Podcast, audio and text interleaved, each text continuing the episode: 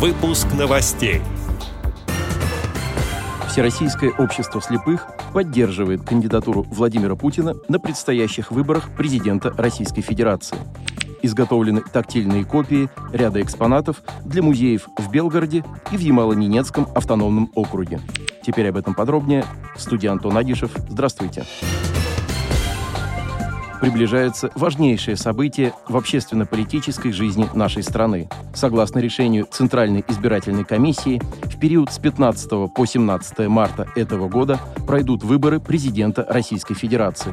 На прошедшем в декабре 2023 года общероссийском совещании Всероссийского общества слепых его участниками была принята резолюция о поддержке на выборах президента Российской Федерации кандидатуры действующего президента России Владимира Владимировича Путина.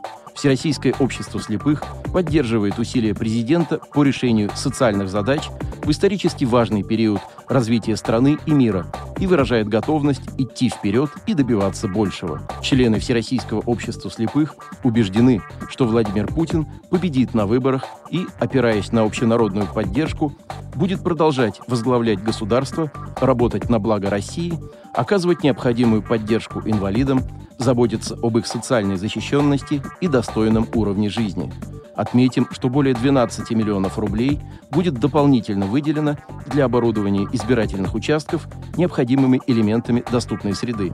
Такое решение было принято на заседании Центра избиркома 9 января этого года, чтобы помочь людям с инвалидностью разных нозологий реализовать свой гражданский долг.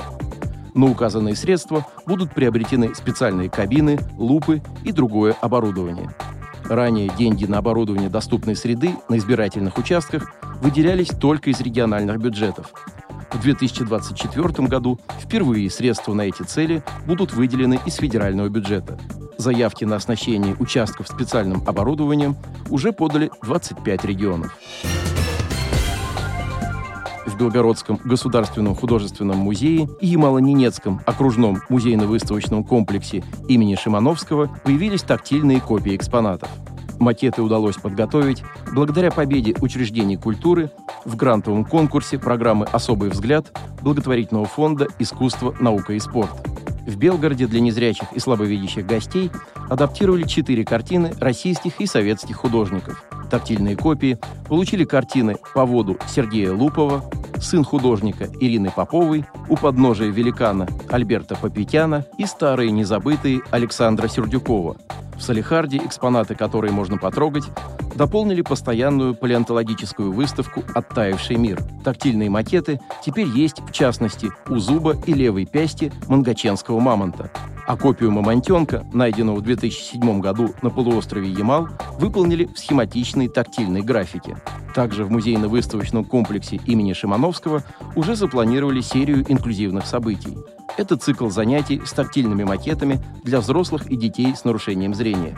Копии экспонатов для музеев в Белгороде и Салихарде изготовили в мастерской Ольги и Михаила Шу. Напомним, что в ноябре прошлого года программа поддержки людей с нарушением зрения «Особый взгляд» запустила новый конкурс создания тактильных копий музейных экспонатов. Принять участие в инициативе могут краеведческие, исторические, естественно-научные и художественные музеи. Подробнее узнать о конкурсе можно на сайте проекта «Особый взгляд» www.specialviewportal.ru. Отдел новостей «Радио ВОЗ» приглашает к сотрудничеству региональной организации.